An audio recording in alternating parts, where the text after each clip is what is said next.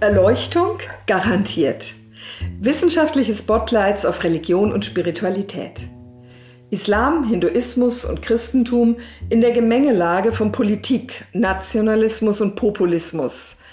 Gott, Göttinnen, Engel und Dämonen. Religiöse Antworten aus ganz unterschiedlichen Perspektiven und Fragen nach Spiritualität und Ethik. Das bietet dieser Podcast der Theologischen Fakultät der Universität Zürich. Ich bin Dorothea Lüttekens, Religionswissenschaftlerin und Dekanin. Ja, ich begrüße alle sehr herzlich zu diesem Podcast kurz vor Halloween.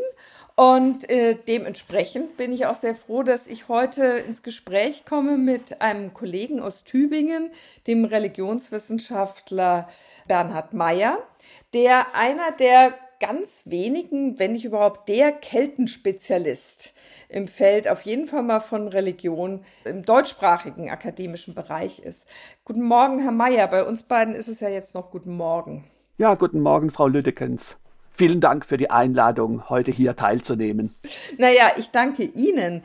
Sie haben mir am Telefon, als wir sprachen, ja gesagt, dass Sie in der Regel zur Halloween vor allen Dingen angerufen werden und sich inzwischen aber freundlich damit abgefunden haben. Und Sie haben auf mich ja dann auch ganz freundlich reagiert. Ja, das ist richtig. Ich werde immer wieder mal zu Halloween angerufen oder auch zum 1. Mai, zum keltischen, vermeintlichen keltischen Frühlingsfest, weil die Leute sich dafür interessieren, ob diese Anlässe denn wirklich auf keltische Ursprünge zurückgehen. Eben, das war natürlich mein Punkt auch. Fraser, der Religionsethnologe, der hat diese äh, These ja sehr prominent auch schon in die Welt gebracht, dass das eben zurückgeht auf keltische Totenfeste. Und dann dachte ich natürlich, wie alle anderen auch sofort an sie. Und ähm, ja, jetzt ist es auch die Frage, geht's darauf zurück oder nicht? Ja, das ist wahrscheinlich doch etwas komplizierter, als man sich das ausmalt, wenn man einfach nur mal kurz einen, einen Artikel in irgendeiner Zeitschrift oder Zeitung an diesem Datum liest. Fraser selber steht ja auch schon in einer längeren Tradition, das hat also eine ganz lange Geschichte und man muss sich vielleicht ein bisschen einfach auch erstmal zurechtlegen, was wir meinen, wenn wir von Kelten reden und von keltischen Ursprüngen. Was wir eben mit Halloween verbinden, das sind eigentlich die die Verhältnisse in Irland und in Schottland vielleicht noch. Ähm, und da ist zwar auch von Kelten die Rede, aber eigentlich erst in sehr viel späterer Zeit, in der Neuzeit, als man gesehen hat, dass die irische Sprache äh, verwandt ist mit der Sprache der antiken Kelten und seit dieser frühen Neuzeit bezeichnet man also die Iren auch als Kelten. Und ähm, was wir so mit Halloween verbinden, hat auch noch mal etwas komplexe Ursprünge. Die ich sag mal, kommerzialisierte Form von Halloween, die sich vor allen Dingen in allen möglichen Utensilien kundgibt, die man preiswert erwerben kann. Ähm, das ist ja etwas relativ Neues. Das gab es zu meiner Kindheit zum Beispiel in, in dieser äh, Ausprägung noch nicht.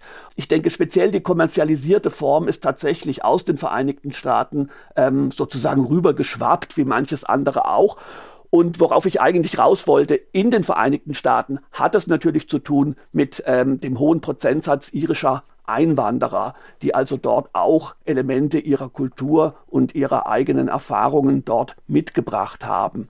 Aber das hieße ja dann schon, dass das, was wir heute als Halloween kennen, also abgesehen von dem kommerziellen, dass diese Form des Feierns von Halloween von den irischen Einwanderern stammt und da dann aus deren katholischer Tradition, also im Sinne von dieser Allerheiligen Allerseelenverschmelzung, also des, des Gedenkens von allen Seelen, die gegebenenfalls da im Fegefeuer leiden, oder hat es dann eben doch keltische Ursprünge? Das ist natürlich ein wichtiger Gesichtspunkt. Es ist ja nicht nur Halloween im Sinne eines eigentlich äh, fröhlichen, nicht religiösen Festes, sondern wir haben ja eigentlich die Ursprünge in der mittelalterlichen kirchlichen Tradition, dass es eben aller Seelen und auch aller Heiligen als eigene Feiertage gibt, die da im frühen hohen Mittelalter eigentlich erst allgemein eingeführt wurden. Und es ist auch wiederum nicht sicher, in welchem Umfang diese kirchlichen Feiern tatsächlich an vorchristliches anknüpfen. Man muss ja auch bedenken, wir sind im 8., 9. Jahrhundert, zumindest was Irland betrifft, nicht mehr in der Zeit der Christianisierung. Der heilige Patrick wird üblicherweise ins fünfte Jahrhundert datiert. Die großen irischen Klöster entstehen im 6., 7. Jahrhundert. Das heißt, wir sind in dieser Zeit eigentlich in einer Epoche, wo die Iren selber bereits wieder auf dem Festland missionarisch tätig sind. Ähm, und insofern kann man nicht gut annehmen, dass also jetzt noch Heidentum oder eben vorchristliche äh, religiöse Traditionen in großem Umfang da die kirchliche Kultur hätten prägen können. Also der Feiertag aller Heiligen, wo sozusagen die ganzen Märtyrer in der römisch-katholischen Kirche gefeiert werden, der ist, wenn ich mich richtig erinnere, im siebten Jahrhundert ja eingeführt worden und dann am 1. November und am 2. November dann nochmal einige Zeit später dieser Feiertag aller Seelen, wo man eben an die verstorbenen Toten gedacht hat und für sie gebetet hat oder gegebenenfalls auch Ablässe gekauft hat, damit es ihnen besser geht. Und diese beiden Feiertage wurden dann im Grunde genommen erst installiert, und zwar von Rom aus, als in Irland das Christentum längst Fuß gefasst hatte und die Iren wiederum inzwischen fleißig im übrigen Europa missionierten. So kann man das im Grunde sagen, wobei natürlich die kirchlichen Feste jetzt nicht speziell mit Blick auf die Verhältnisse in Irland, sondern allgemein mit Blick auf das gesamte lateinische Mittel- und Westeuropa festgelegt wurden. Und sehr häufig natürlich finden wir bei solchen neu installierten oder neu äh, dekretierten kirchlichen Festen Häufig ist es da so, dass eben auch innerkirchliche Debatten hier den Ausschlag gegeben haben und nicht etwa der Blick auf irgendwelche möglicherweise noch in einzelnen Regionen lebendigen heidnischen Traditionen. Also ich denke jetzt beispielsweise auch an das Fronleichnamsfest, was ja erst sehr viel später allgemein üblich wird. Das sind Debatten des 12., 13. Jahrhunderts und ähm, da muss man jetzt nicht lange suchen und würde auch nichts finden, dass da irgendwelche außerchristlichen Verhältnisse eine Rolle gespielt hätten. Das ist ein bisschen ernüchternd, ehrlich gesagt. Wie sieht das denn da mit den Verkleidungen aus? Ich finde das allerdings eigentlich auch sehr spannend und insofern ähm, Wer das ernüchternd findet, muss sich natürlich auch fragen, ja, was er oder sie denn erwartet hat. ähm, mit den Verkleidungen ist es natürlich so, dass das ein Element ist, was Kinder besonders anspricht. Also wir haben uns in meiner katholischen Kindheit immer zu Fastnacht verkleidet mhm. und ich fand deswegen Fastnacht auch äh, eigentlich spannender und attraktiver als manche anderen kirchlichen Feste des Jahreskreislaufs. Ich würde nicht annehmen, dass äh, die Verkleidungen wirklich in der Form, wie wir sie jetzt sehen, einen Ursprung in vorchristlicher Zeit haben. Das würde dann die Vorstellung von Kontinuität doch sehr, mhm. sehr strapazieren. Nebenbei bemerkt, auch im irischen Quellen im Mittelalter, da ist zwar von diesem Savin-Fest die Rede, also was dann später bei uns Halloween heißt, aber da ist von Verkleidungen in dem Zusammenhang nicht die Rede. Sie kennen natürlich Verkleidung äh, aus dem Fastnachtsfestbrauchtum, und äh, da gibt es ja im alemannischen Bereich dann diese gruseligen Masken. Aber mhm. wenn Sie Fachleute fragen, die werden Ihnen sagen, ähm, die Masken sind im Laufe der letzten 100 Jahre immer gruseliger geworden und sind nicht ursprünglich so gewesen, wie wir es jetzt sehen. Das heißt, auch hier sehen wir, dass dann auch moderne Vorstellungen, um was es sich dabei handelt, äh, doch auch dann die Akteure selber wieder beeinflussen. Ja, ist schon irgendwie interessant, dass es einem spannender erscheint, wenn diese Bräuche auf Antike, auf fremde, auf exotische, also auf, zum Beispiel auf keltische Traditionen zurückgehen, als wenn die schlicht christliche Hintergründe haben. Man kann natürlich auch boshafterweise annehmen, die Kelten sind deswegen so spannend, weil man da eben alles Mögliche reinprojizieren kann, was einem am Herzen liegt. Und da man so wenig darüber weiß und dann der Fachmann oder vermeintliche Fachmann jetzt in meinem Fall dann sagt, ja, das wissen wir alles sowieso nicht, dann natürlich wirkt das erstmal ernüchternd. Auf der anderen Seite muss man sagen, die christliche kirchliche Tradition ist eben auch eine sehr reichhaltige Tradition mit einem sehr breiten Spektrum von Möglichkeiten, diese Dinge anzugehen. Und insofern findet man da auch viel Unerwartetes, wenn man weiter in die Zeit zurückgeht oder eben andere Regionen ins Auge fasst. Und wenn man jetzt dann doch an die Kelten denkt, unabhängig von Halloween, was weiß man überhaupt über den toten Glauben oder Totenkult bei denen? Ja, da ist es wahrscheinlich sehr schwer zu verallgemeinern, weil es, wie gesagt, wenn wir von Kelten reden, da reden wir über äh, einen Zeitraum von vielen hundert Jahren und auf jeden Fall auch einen großen geografischen Zeitraum, also Siedlungsgebiet der Leute, die eine keltische Sprache gesprochen haben, geht eben von der iberischen Halbinsel bis nach Kleinasien und von Irland bis zum Balkanraum. Und wie gesagt, es geht um einen äh, relativ großen äh, chronologischen Rahmen. Also man spricht von Kelten ja üblicherweise von der äh, vorrömischen Eisenzeit, ja, je nachdem bis ins frühe Mittelalter. Wahrscheinlich gab es ganz verschiedene Vorstellungen und allerdings muss man auch sagen, möglicherweise spielte das Glauben vom Leben nach dem Tod, was ja für das Christentum oder auch für den Islam eine zentrale Bedeutung hat, spielte für die Kelten möglicherweise gar nicht so die große Rolle. Die Toten sind vielleicht in erster Linie deswegen interessant, weil sich eben die Gemeinschaft der Lebenden über die unmittelbaren Vorfahren definiert und äh, auch in diesem Sinne sozusagen das Andenken pflegt, weil man auch die eigene Identität damit verknüpft. Das ist vielleicht ein wichtigerer Gesichtspunkt als die Frage, wie es diesen Toten selber dann nach dem Tod ergehen möge. Das heißt, eine Grabkultur oder Bestattungskultur gab es gar nicht größer, egal jetzt in welchem keltischen Bereich und Zeitraum? Doch, also das, das schon, aber nicht kontinuierlich, nicht überall und nicht in gleicher Weise.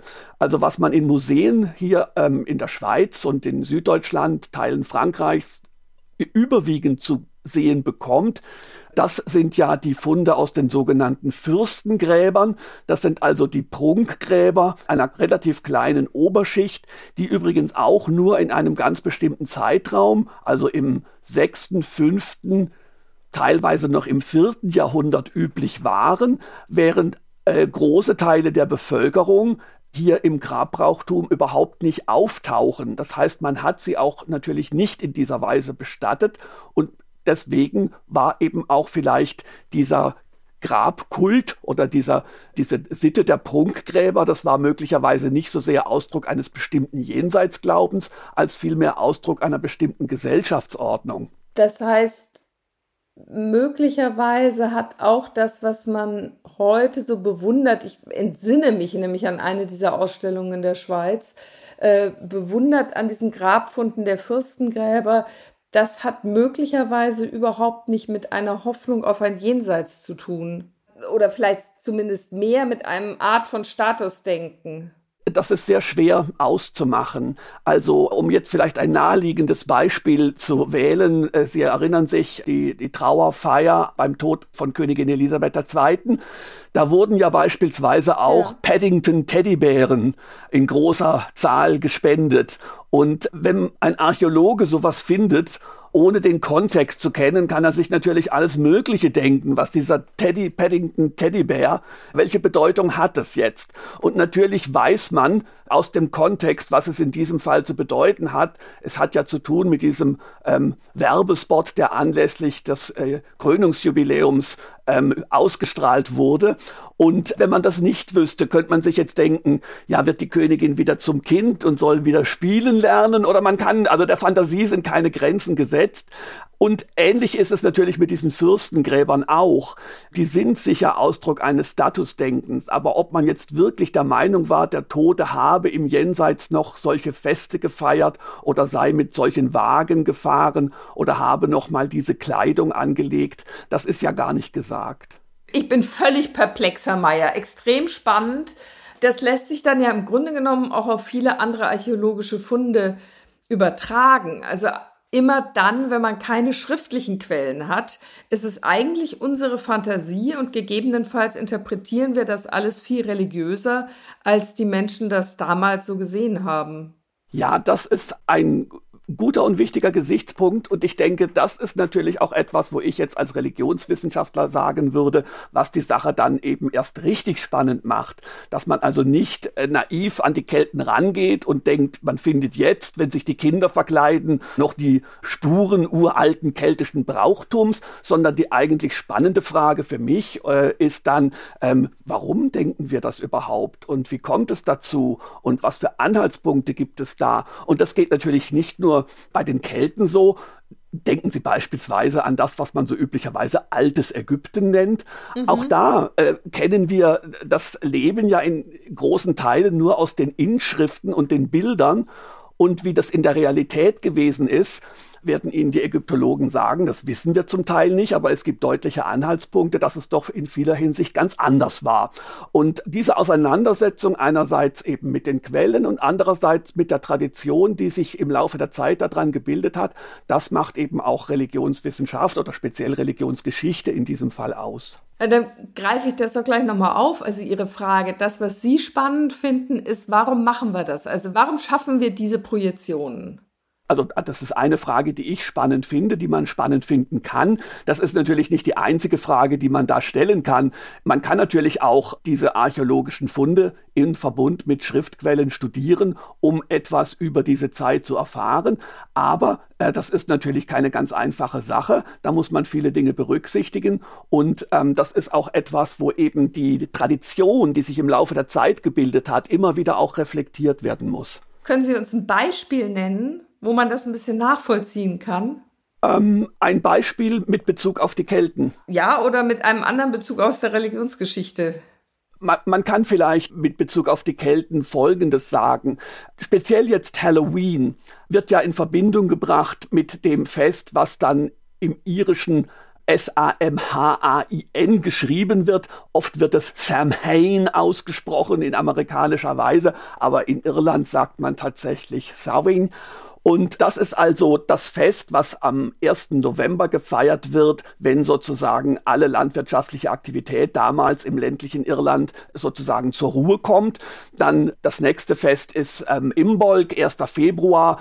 Äh, da fängt es wieder an, dann gibt es ein Frühlingsfest am 1. Mai und dann schließlich ein Erntefest am 1. August. Das heißt, das Jahr wird in vier Teile gegliedert und diese vier Teile interessanterweise sind natürlich am Sonnenjahr orientiert und nicht etwa am Mondkalender und Andererseits auch interessant, sie fallen nicht irgendwie zusammen, diese Einteilungen, mit äh, Sonnenwende oder Tag- und Nachtgleiche.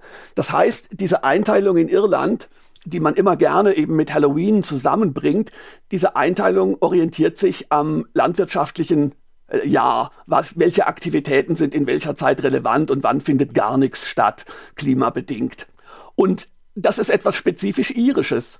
Und die Idee, dass das jetzt allgemein keltisch sei, kann man nicht wirklich belegen, sondern was wir über den Kalender der Kelten auf dem europäischen Festland wissen, das ist tatsächlich ganz anders geartet. Also da gibt es beispielsweise den römischen Schriftsteller Plinius, der beim Vesuvausbruch umkam, also erstes Jahrhundert unserer Zeitrechnung. Der berichtet von den Druiden, die einen Mondkalender gehabt hätten und wo dann der Neumond den Beginn der Monate und Jahre bezeichnet. Das ist also offensichtlich ein ganz anderes Kalendersystem. Und es ist, wie gesagt, erst im 19. Jahrhundert, dass einige Fachleute gefunden haben, man könnte diesen irischen Kalender verallgemeinern. Also in dieser Tradition steht ja auch Fraser, den Sie erwähnt haben. Aber das ist inzwischen eigentlich schon wieder im Grunde widerlegt. Das wäre jetzt so ein Beispiel für Sie, inwiefern religionsgeschichtliche Forschung zeigen kann, dass also wie würde man diesen Satz jetzt fertig machen? Was zeigt sich da? Zeigt sich vielleicht, dass unsere Projektionen auch immer etwas zu tun haben mit unseren eigenen individuellen psychologischen oder auch gesellschaftlichen Bedürfnissen die Sehnsucht nach den alten Kelten geht ja manchmal auch nicht selten einher mit äh, Zivilisationskritik, mit Kritik am Christentum, mit Kritik an individuellen christlichen Kirchen. Und das ist auch etwas, was nicht neu ist. Das fängt im Grunde ja schon an in der Reformationszeit, als evangelisch gesinnten Kritiker der katholischen Kirche gefunden haben, es gäbe viel zu viel heidnische Überbleibsel im Katholizismus. Und das ist dann etwas, was im Zeitalter der Aufklärung aufgegriffen wird. Und sehr häufig handelt es sich bei diesen vermeintlich heidnischen Überbleibseln im Katholizismus eben gar nicht wirklich um Überbleibsel, sondern einfach um Dinge, die bestimmten äh, Vorstellungen von Frömmigkeit widersprochen haben. Das heißt, unsere moderne Zivilisationskritik, Christentumskritik, die hat auch wieder eine sehr lange Tradition und ist davon auch ganz erheblich beeinflusst. Das habe ich eben nicht ganz verstanden. Also inwiefern sind das keine Überbleibsel, sondern Bräuche, die den gängigen oder den korrekten Vorstellungen widersprochen haben? Also man muss vielleicht etwas präzisieren. In vielen Fällen kann man das nicht wirklich genau sagen. Aber es gab speziell in der deutschen sogenannten Volkskunde, das ist ja inzwischen ein, äh, eine Bezeichnung, die, die nicht mehr oder die heute kritisch reflektiert wird und vielfach auch durch andere Bezeichnungen jetzt ersetzt wurde. Aber in der Volkskunde, speziell der 20er, 30er Jahre, bis zur Mitte der 40er Jahre könnte man sagen, da hat man sehr häufig angenommen, dass sogenannte Volksbräuche heidnische germanische Wurzeln hätten. Und das steht natürlich im Zusammenhang auch mit dem politischen Willen, die, den Einfluss des Christentums zurückzudrängen und bestimmte andere Dinge zur Geltung zu bringen. Diese Kontinuitätsvorstellungen, die finden Sie zum Beispiel im, im Handwörterbuch des deutschen Aberglaubens, berühmtes Standardwerk, da ist das sehr prominent vertreten. Aber wenn Sie jetzt moderne Spezialisten für europäische Ethnologie befragen, werden die Ihnen sagen, ja, diese Art von Kontinuität, die wurde da weit überschätzt und der Christbaum zum Beispiel geht eben nicht auf einen germanischen Lichterbaum zurück, sondern ist in der Neuzeit erst entstanden. Da kann man auch belegen, äh, wo das entstanden ist, wie es sich ausgebreitet hat. Und man kann nicht annehmen, dass das irgendwie einen alten germanischen Brauch zur Wintersonnenwende oder so fortsetzen würde. Also das heißt eigentlich viele Bräuche, die man dann gern so als heidnisch entweder abgekanzelt hat oder gefeiert hat, sind viel weniger heidnisch, als dass sie christlich sind. Das Christentum ist viel heidnischer, als man so denkt. Ich weiß nicht, ob das äh, die Formulierung ist, die man in diesem Zusammenhang benutzen sollte. Also man muss sich auch immer klar machen, äh, wenn gesagt wird, schon im Mittelalter dieser oder jener Autor oder schon in der Antike dieser oder jener Autor berichtet uns das. Ähm, wenn man das genau nachschaut, dann ist es meistens so, dass es sich um sehr, sehr kurze, manchmal auch etwas rätselhafte und oft auch quellenmäßig nicht ganz durchsichtige Schnipsel handelt. Das heißt, wir haben keine ausführlichen Schilderungen, wie die Iren im frühen Mittelalter den 1. November begangen hätten oder den 1. Mai. Es sind häufig sehr, sehr wenige äh, einzelne Sätze und es gab speziell im 19. Jahrhundert, im Gefolge eben der Romantik, gab es dann sehr viel ähm, Bereitschaft, das Ganze sich fantasievoll auszumalen, ohne zu überlegen, ob das wirklich jetzt quellenmäßig auch noch belegt ist. Sie würden ja aber als Religionshistoriker hoffentlich oder nehme ich an schon sagen, es gibt auch Kontinuitäten, oder nicht? Es gibt natürlich auch Kontinuitäten, aber die sind oft sehr komplex und die muss man sich dann im Einzelnen anschauen und man muss eben aus meiner Sicht versuchen, so zu differenzieren zwischen den realen Kontinuitäten, die es selbstverständlich gibt in großem Stil, aber auch den vermeintlichen Kontinuitäten, die dann zu bestimmten Zeiten unter bestimmten politischen, religiösen, äh, ideologischen ja. Prämissen konstruiert wurden, um einfach eine bestimmte Sicht zu verbreiten. Ne? Und kann man dann überhaupt von irgendeiner Kontinuität von den Kelten bis zu heute ausgehen? Naja, ich war mal bei einem Vortrag und dann sagte jemand, das sei doch sehr verblüffend, äh, also jemand aus dem Publikum, es war ein allgemeiner Vortrag für, von einem Archäologen für ein allgemeines Publikum. Und da sagte jemand, naja, aber die Kelten seien eben in vorrömischer Zeit überall in Europa praktisch greifbar und plötzlich verschwunden, ob das nicht merkwürdig sei. Und äh, der betreffende äh, Archäologe sagte eben, ja, ja, das ist aber natürlich nur unsere Sichtweise auf die Dinge die Kelten sind natürlich nicht verschwunden, die hatten alle ihre Nachkommen und die wurden halt in späterer Zeit nur anders genannt. Wir haben natürlich eine breite Kontinuität der Bevölkerung hier in Mitteleuropa, von der äh, Bronzezeit sicher bis ins Mittelalter. Äh, das kann man natürlich noch differenzieren, das ist klar, aber äh, es gibt diese Kontinuität. Es gibt natürlich auch eine Kontinuität bestimmter allgemein menschlicher Dinge, die man so auch in anderen Kulturen findet. Und es gibt natürlich auch kulturelle Kontinuität. Nur eben diese spezielle Vorstellung, dass Vorchristliches im christlichen Gewand sozusagen verdeckt mhm. weiterlebt. Da muss man klar sagen, diese Vorstellung von Kontinuität hat eine lange Tradition von religiöser, ideologischer und politischer Vereinnahmung und das sollte man auf jeden Fall reflektieren, mhm. ähm, weil man sonst auch äh, da eigentlich wirklich falsche Vorstellungen davon bekommt. Ja, das heißt, man wird also Halloween heute im Grunde genommen mit seiner christlichen Traditionsgeschichte nicht gerecht, wenn man es einfach auf die Kelten projiziert. Und das Letzte, was mir dazu doch noch auf, so auf der Zunge liegt, ist die Frage, ob man eigentlich weiß, woher diese Verkleidungssitte überhaupt kommt. Also die Verbindung zum Tod ist ja naheliegend in diesem Kontext von aller Heiligen und aller Seelen. Und dass diese Verkleidungen häufig etwas mit Tod zu tun haben, ist ja nicht zu übersehen. Aber warum verkleiden? Ähm, das ist eine Frage, die ich mir in der Form so noch nicht gestellt habe. Das ist in der Tat interessant. Aber ich weiß nicht, ob das bereits gemacht worden ist oder ob das jetzt noch sozusagen ein, ein Desiderat der Forschung wäre. Ich weiß es schlicht nicht. Die Frage wäre meines Erachtens, wie alt ist diese Sitte des Verkleidens ja. in diesem Zusammenhang tatsächlich? Ich kenne jetzt auf Anhieb keine antiken und keine mittelalterlichen Belege. Es gibt natürlich im Mittelalter Verkleidungen in unterschiedlichem Kontext, also dieses Motiv der verkehrten Welt und verkehrten Gesellschaftsordnung, die zu bestimmten Zeiten eben äh, äh, erlaubt ist und in anderen Zeiten verboten ist, das kennt man ja. Aber speziell jetzt zu Halloween, diese prominente Sitte, sich da zu verkleiden, wie alt ist das wirklich? Ich weiß es nicht. Und es sind ja auch bezeichnenderweise eigentlich in erster Linie die Kinder, die das machen. Ne? Ja. Es ist ja nicht so, dass äh, Erwachsene da in großem Stil unterwegs sind, verkleidet, weswegen ich offen gestanden vermute, es hat viel zu tun mit der neuen sozialen Rolle von Kindern äh, im 19. und 20. Jahrhundert. Es würde mich also nicht wundern, wenn man in der frühen Neuzeit nichts davon findet aber ich weiß es nicht. Jetzt wünsche ich mir doch aber noch einen Satz zur neuen sozialen Rolle von Kindern. Warum die im Zusammenhang mit Verkleidung?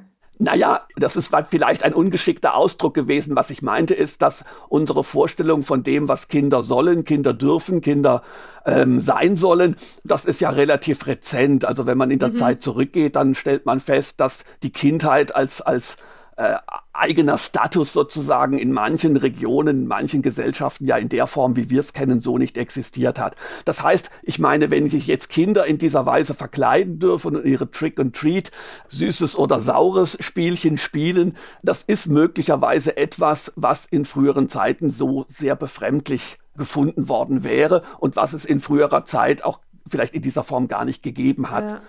Und es hat eben natürlich auch mit der Kommerzialisierung zu tun.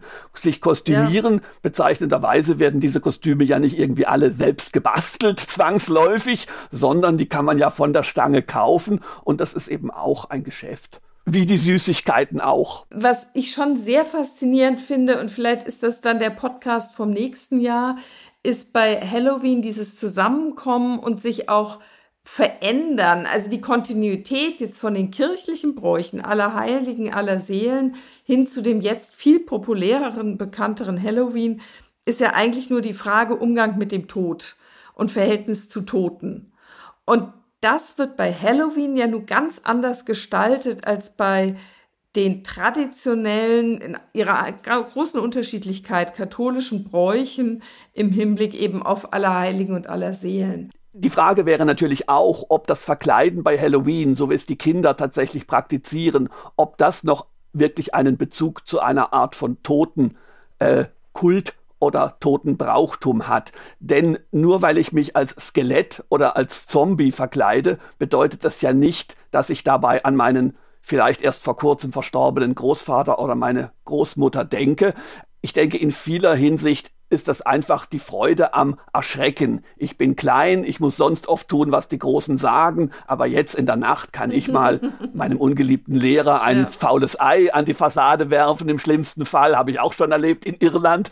Oder eben einfach mal jemand Buh zurufen im Dunkeln und er erschrickt sich. Also man sollte da vielleicht auch nicht zu viel hineingeheimnissen. Und natürlich, äh, man kann solche Bezüge herstellen zum, zu der Vorstellung, dass die Toten zu bestimmten Zeiten wiederkehren, was in verschiedenen verschiedenen Kulturen auch sozusagen der kulturellen Selbstvergewisserung dient.